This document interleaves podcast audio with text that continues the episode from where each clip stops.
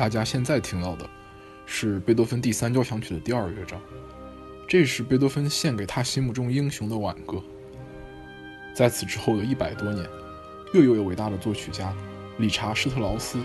再一次把这段旋律写进他的作品，而这一次，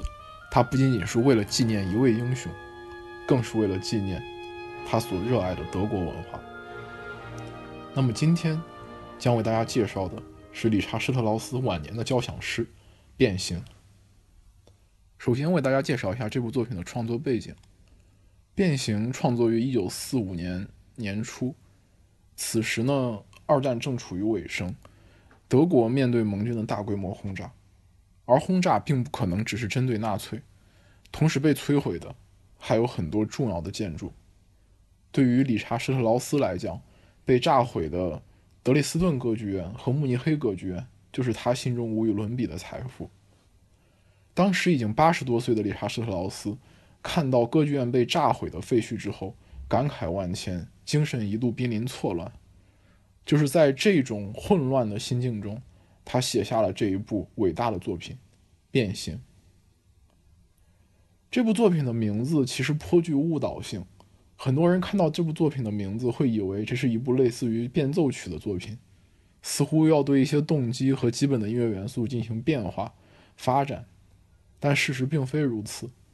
整部作品大概只使用了五个简单的动机，在这部长达近半个小时的作品中，这些动机几乎没有发生任何变化，而是在不同的速度下，在不同的肢体下进行丰富复杂的叠加。下面为大家简单介绍一下这部作品的几个主题。第一主题是一组和声进行，大家在作品的开头就可以听到，它具有非常强的半音化的特点，同时也在这个作品中具有提示结构的功能。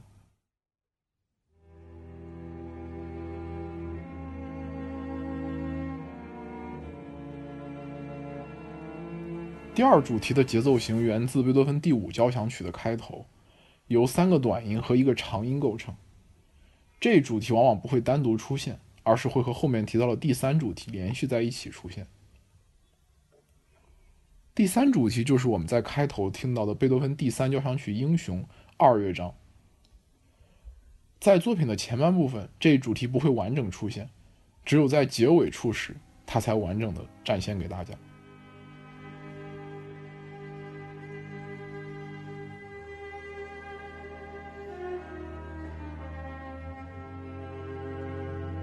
第四和第五主题是作者原创的两段旋律性很强的音乐内容，它们也同样贯穿在作品的各个角落。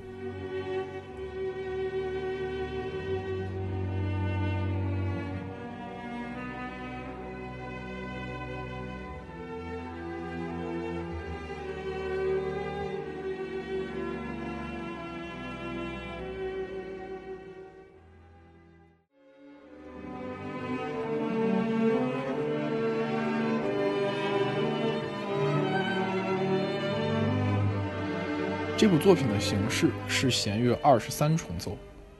它不是一个简简单单的弦乐团作品，而是为二十三位独奏家所创作的复杂作品。在记谱上，每一位演奏员都有自己不一样的分谱，所以说其实它是按照室内乐的思路来进行总谱的写作的。这也就使得这部作品具有很多室内乐的特点，比如声部之间的关系非常的微妙。演奏员之间需要互相聆听对方，甚至可以不需要指挥来参与这一作品的演出。除了最后完成的二十三个弦乐版本之外，作者在创作早期其实写作了一个七重奏的版本，而在二十三重奏版本的乐谱中，我们可以窥到七重奏版本的影子，因为其实在绝大多数情况下，整个作品的肢体都是围绕七件弦乐器来展开的。但是七件乐品的声音会显得有些单薄，而且变化不像二十三件弦乐器那样丰富，所以我猜测正是因为这个原因，对七重奏的版本进行了扩编，才产生了大家现在听到的版本。所以虽然听起来很奇怪，但是这部作品实际上是一个由二十三位演奏员来演出的室内乐作品。但除了室内乐之外，它同时也可以被看作一首音诗。音诗或者说交响诗是理查施特劳斯非常擅长的一种音乐题材。比如他早年创作的《死与进化》与非常出名的《蒂尔的恶作剧》等，都是非常具有代表性的作品。交响诗主要是一种以巨大编制的交响乐团来演奏的，内容比较丰富、内涵比较深刻的音乐形式。而《变形》这部作品虽然只由弦乐团演奏，但是其气势磅礴，足以与完整的交响乐团相抗衡，而其内容之深也足以称得上是交响诗。所以在某种程度上，《变形》这部作品既具有室内乐的属性。又具有交响诗的属性，细致可以细致到极致，而磅礴又可以磅礴到极致。这也使得这部作品成为人类音乐创作史上的一颗明珠。另一个必须要提及的要点是这部作品的现代性与悲剧性。理查施特劳斯经常因为写作手法的传统，被认为是一个保守派。但是实际上，他在音乐创作上具有非常现代的思路，这一般不体现在他的作品技术上，而是体现在作品的精神内涵上。《变形》是一首非常悲剧性的作品，这一悲剧体现在非常非常多的方面，在这里我只给大家分享几个小的细节，就可以窥见一斑。比如大家可以看到，这部作品的谱子是以 C 大调记谱的。但是整部作品中，其实很少可以看到大调的段落，甚至作品的结尾也是结束在阴暗的 C 小调上。除了调性布局之外，我们还可以从音乐发展的脉络中窥见悲剧性的影子。比如每一次当作品发展到高潮，音乐往往是戛然而止，或者慢慢消散。整部作品速度的最高点发生在回元素之前。伴随着一个非常漫长的加速过程，速度达到了每分钟一百四十拍，甚至更快，而音高也在非常快的向上升。但忽然，高音区戛然而止，只剩下低音沿流。随后，很快速度回到了开头，沉重的柔板，仿佛乐手此前一直在挣扎，挣扎着想要到达天国，但是一瞬之间，忽然回到原点，跌落到地狱。此后还有一次逐渐加速，又回到原速的过程，而这一次，则摔得更加惨烈，甚至没有下方低音的延流，而是直接空出一个小节，用一个小节的沉默，营造出更为夸张的断崖式下跌。再比如，大家可以聆听一下我之前提到的第二主题，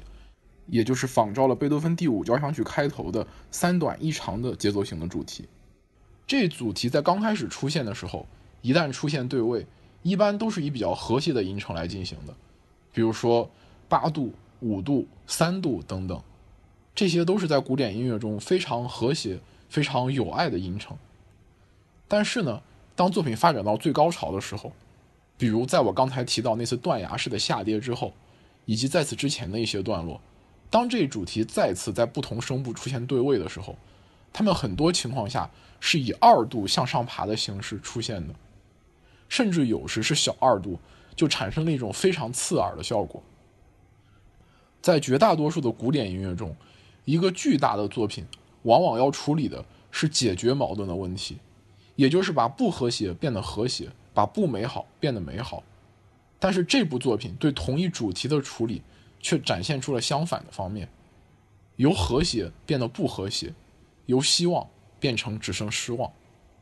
我们甚至不需要查看作品的创作背景，甚至不需要研究作品的宏观结构，单单在前面这么几个点上，就可以看出这部作品的悲剧性。作为一部二战时期的作品，这种悲剧性也就成为了这个作品非常重要的特征，也使得它在历史上具有不可磨灭的地位。当战争来临，人类文明的出路如何？这部作品也许给了我们一些答案。也许我们面对的只是毁灭，又也许我们可以像理查怀念贝多芬的英雄的挽歌一样，在历史中找寻答案。但是悲剧不意味着就永远是悲剧。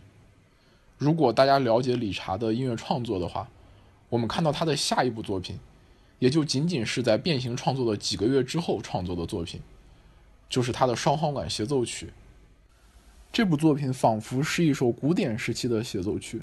轻松愉快，充满着积极向上的精神，写作技术也非常反骨。也许这就是理查斯特劳斯自己对于人类文明未来的一种答案吧。变形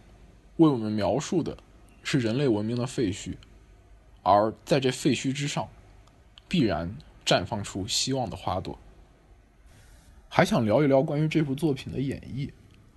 其实很多作曲家和乐队都对这部作品进行了录音，而且他们往往风格迥异。在时长上，有的版本不足二十五分钟，有的版本达到了接近三十分钟，有的版本开头速度十分缓慢。中间也没有进行太复杂的提速，有的版本在中段和开头与结尾速度差距十分巨大，营造出一种非常鲜明的对比。有的演奏密不透风，不给人丝毫喘息之机；有的演奏则试图赋予这部作品有节奏的呼吸感。在这里要专门为大家推荐肯佩指挥的这部作品，他曾经对这部作品进行过多次录音。每次的风格都会有着些许的区别，但是每一次都十分精彩与细致。作为理查施特劳斯演出的专家，他对音乐作品乐句的划分、气息的处理，可以说是明显的超过同时代的其他指挥家。而通过对速度的精准控制，也实现了对作品结构的精妙把握。本期闲情音乐为大家播放的，就是肯佩指挥的版本。为大家介绍这部作品，除了因为这是一部非常伟大复杂的弦乐作品之外，还有一个原因，就是我们正在对这部作品的七重奏版进行排练。这很有可能是北京大学的各个音乐社团排练过的最复杂的音乐作品。而经过了无数的艰难险阻之后，我们排练的作品将会在六月二号晚上在邱德巴观众厅演出。希望听到这儿的您能够到时来现场。听到我们的变形。